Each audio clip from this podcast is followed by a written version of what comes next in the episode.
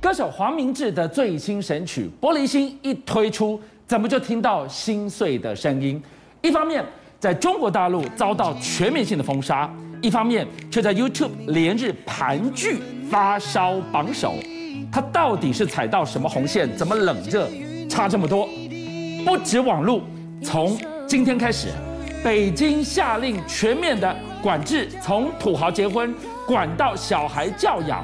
无所不管的背后，中南海到底在怕什么？首先，我们先来看看最近大陆的网信办呢，在十八号的时候，他发布了一个重要的会议成果，他要管的是什么呢？管的就是清朗互联网用户账号营运乱象。不过，我觉得管这个其实还算有道理。但下面这个就有很多大陆的老百姓认为，有人认为管太宽，有人认为你就是在影射什么呢？就这首歌，你知道大马歌手黄明志跟这个呃华裔歌手陈芳语这首歌《玻璃心》，大家仔细去看哦，歌名就叫《玻璃心》哦，那你不觉得歌名其实就有一点敏感了吗？还没有，哎，你看一下背景都什么？粉红色啊。再来还有，我说出两个让很多人炸锅的，就他歌词里头有提到叫不听人说话，还有提到出征。那结果啊，他们现在大陆呢，之所以网络的留言炸锅，就是有两派嘛，一派觉得说你这就是在影射小粉红啊，那另外一派就觉得不要想太多，它就是个浪漫的情歌。我告诉你，不管怎么样，总之一句话，引起大家讨论与争议之后，果然微博马上把黄明志的称。方宇的微博账号通通取消，这个影片也被下架。不过越禁越红哎，就像结果这个影片，听说他在 YouTube 上面的这个点阅率已经破了七百多万，可能很快就要来到一千万。好，那这个到底是不是就让人家觉得说你是不是也许管太宽？那不过呢，下面这个呢，各位来看看管的有没有道理？就是最近啊，在十一。大陆十一长假之前呢，突然冒出很多影片，叫爱国影片。这些爱国影片哦，这些网红哦，他们拍摄的这些影片，有一点让大家觉得。就在刚刚，好像必须要管一下，就是为什么地点几乎都差不多，内容也都差不多，这些爱国影片、爱国故事，怎么可能你们每个人遇到的状况都差不多？比方说，我举例，就最近啊，他们就出现的这个影片，都差不多是出现在鸭绿江，然后呢，有人就指责鸭绿江畔说什么，哇，那边有好多好多的这个呃解放军，然后呢，帮他们保家卫国。然后甚至呢，哦，讲到这个呃，鸭绿江边境是中日边境，大家这样听我讲完毕之后，有没有发现，最好是你们大家都遇到了同一个故事，都是遇到同一个解放军，都遇到了同样让你感人热泪的事。第二个，那不是应该是中朝边境吗？左边中日边境，瞎扯什么？所以啊，共青团就出来讲啊，他就痛批你们根本这些有些重复内容、重复地点、重复的这些故事。你在消费爱国情操，所以我本来还觉得说，在这样的一个中美对抗的情况之下，在天下为中的整个风潮之下，爱国当然是一个政治正确的事。对，但如果爱的矫情的话，照样不行，没有错。而且你还错误资讯嘛。好，那爱的矫情又错误资讯，另外还有一个是在大陆常常会认为婚嫁的过程过于铺张，甚至过于婚闹低俗。比方说，各位，我给大家看了这段影片，是几年前在广东的中山哦，你就不过只是个迎娶而已，你打扮成皇帝，然后又是超跑，还找了一堆伴郎团，然后呢露人民币现金，然后还给新娘挂了满满的黄金，然后那些伴郎团全部都像出征的士兵哦，这是劳斯莱斯等等。不是你这个影片哦，就是有人看了会觉得太过铺张。好，我再给大家看另外一个影片，就是包括说有这种新郎啊，他竟然被整，就我跟你讲低俗婚闹被。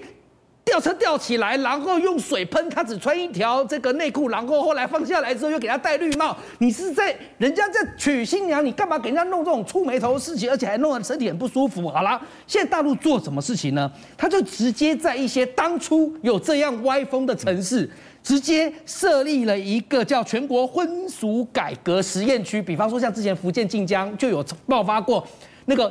嫁妆竟然可以高达上亿人民币，我就在你晋江设立了全国婚俗改革实验区。婚事结婚是花喜甘愿的代志，现在以国家的高度、中央的高度，现在连这个都管到家户去了。有人就跟你有同样的一个逻辑，所以我就有人就留言就讲说：“哎，你现在是在挡我财路吗？因为有些新郎会讲啊，说是这个娶新娘，然后带了大批的嫁妆过来，那他还可以赚钱。可是现在这样子就赚不到钱了哦。对，好，不过下面还有一个是，如果小孩子行为不良。”父母也必须要受连带受罚，就我们讲连坐法，这叫家庭教育促进法草案。有人认为这个就真的管得比较宽，但是我觉得下面这个哈，就真的是让人觉得这好像管得有有道理，就诈骗，就说你赶快回来自首，你不回来自首，我怎样呢？我取消你的户籍，我冻结你的账户，我让你的小孩不能够上课，我甚至可以拎刀跳出。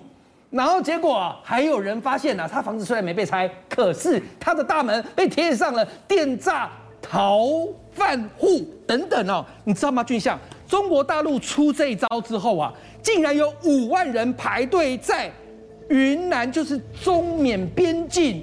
排队自首，乖乖回来投案了。没错，你就会发现中国大陆什么都管，什么都不奇怪。但有的管的对，有的管的，然后觉得管太宽，就看你怎么看。好，正好进一步要带我们来看到，哎，你看到管到了家户，管到了结婚，管到了 MV，管到太平洋去了。在这么多什么都管的背后，到底中南海看到了什么样的迹象？他怕什么呢？原因是因为习近平想要连任嘛，对不对？你现在把所有中国奇怪的事情、怪事情，你扣到习近平要连任，以及习近平的不安全感，所有事情都迎刃而解。第一件事情啊，习近平非常非常在乎自己的健康的因素啊，他其实已经非常久没有出席跟外国人面对面，就是一群实体会议、联合国峰会啊，对，然后联合国什么什么会议啊等等的。结果呢，现在最新的爆料是说，习近平也不出席这个联合国气候峰会啊，这个不出席，连英国女皇都气疯了。哎，英女皇以前跟习近平是蛮好的，他们以前还有共乘一辆马车的状况，对不对？这个画面其实大家哎历历在目，都还有那个时候两个人还有两个国家。其实互相的互动是非常密切，而且非常频繁的。这已经是一个英女皇可以给一个外国元首最高的待遇了。是，他们过去是这样子。可问题是，最近有个非常有趣的议题是这样：英国女皇啊，在某一次访问中，她忘了麦克风没有关，然后她就讲话，她痛骂什么东西？我每一天都听到联合国气候峰会，我每一天都听到，可是到底谁出席，我竟然不知道。尤其是习近平跟普丁，竟然都不出席，英女皇气疯了。可重点来，其实不可以怪习近平，原因是啊，上个礼拜在联合国，在中国昆明举行的生物多样性会议，是习近平都。都没出席哦！他连在中国举行的生物都在昆明呢，他都不出席。他用国际会议，我管你在哪里举行，只要把视讯。对，只要有阿多啊，只要有可能会确诊，我全部用视讯。所以习近平现在第一件事情，他对于自己的健康因素是很担心的。第二件事情，习近平对于权力这件事情啊，非常非常焦虑。有趣的是什么东西呢？最近啊，《人民日报》贴了一篇叫做《毛泽东为什么要给老战友读黄琼传、李固传》这个文章。毛泽东为什么要给老战战友读黄琼传跟李固传？黄琼跟李固是谁啊？原因很简单，黄琼跟李固就是东汉时期的一个非常两个啦，非常有骨气的这个大臣。他每次呢，皇上说 A，他们就讲 B；皇上讲 B，他们就讲 A。毛泽东呢，某一次哦，给了周恩来。刘少奇他们这两个人哦，看了黄琼跟李固传哦，看完后你知道发生什么事？什么事？文化大革命，把这两个人弄死，给革掉了，革掉。对，所以这些事情状况是这样的。所以人民日报现在写东西，其实他很清楚在告诉大家什么？我知道古代有些人呐，总爱跟皇帝唱反调。对，皇上讲 A 你就讲 B，你总是自命清高的说，我呢是一个忠心的臣，所以我要跟那个皇帝不一样。可问题是结果是。文化大革命把你们全部都革掉，这个的影射意义也非常非常高明啊！所以他在告诉什么？他在说，你们谁要有做非分之想，省了这个力气吧。人、资源、武器都在我手上。对，你们在啰里吧嗦，我就在搞一场文化大革命。我不习学毛泽东，这是习近平要透露一个非常明确的暗示，而且在他们官媒人民网这边看出来。你刚刚提到了毛泽东，毛泽东有毛语录。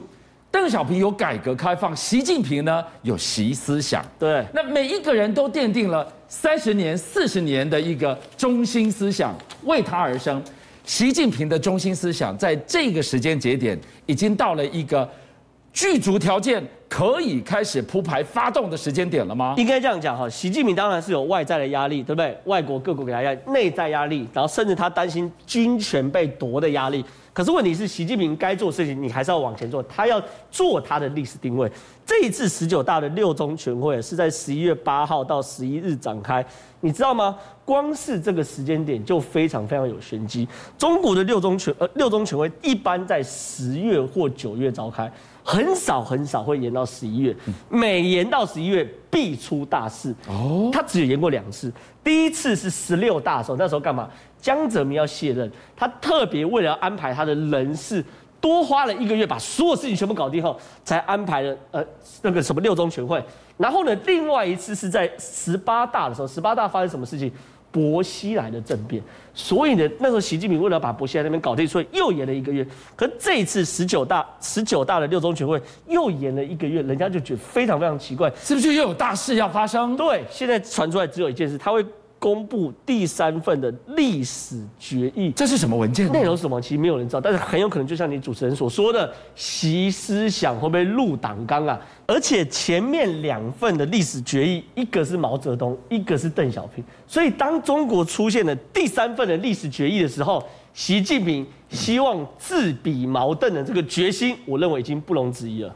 邀请您一起加入五七报新闻会员，跟俊相一起挖真相。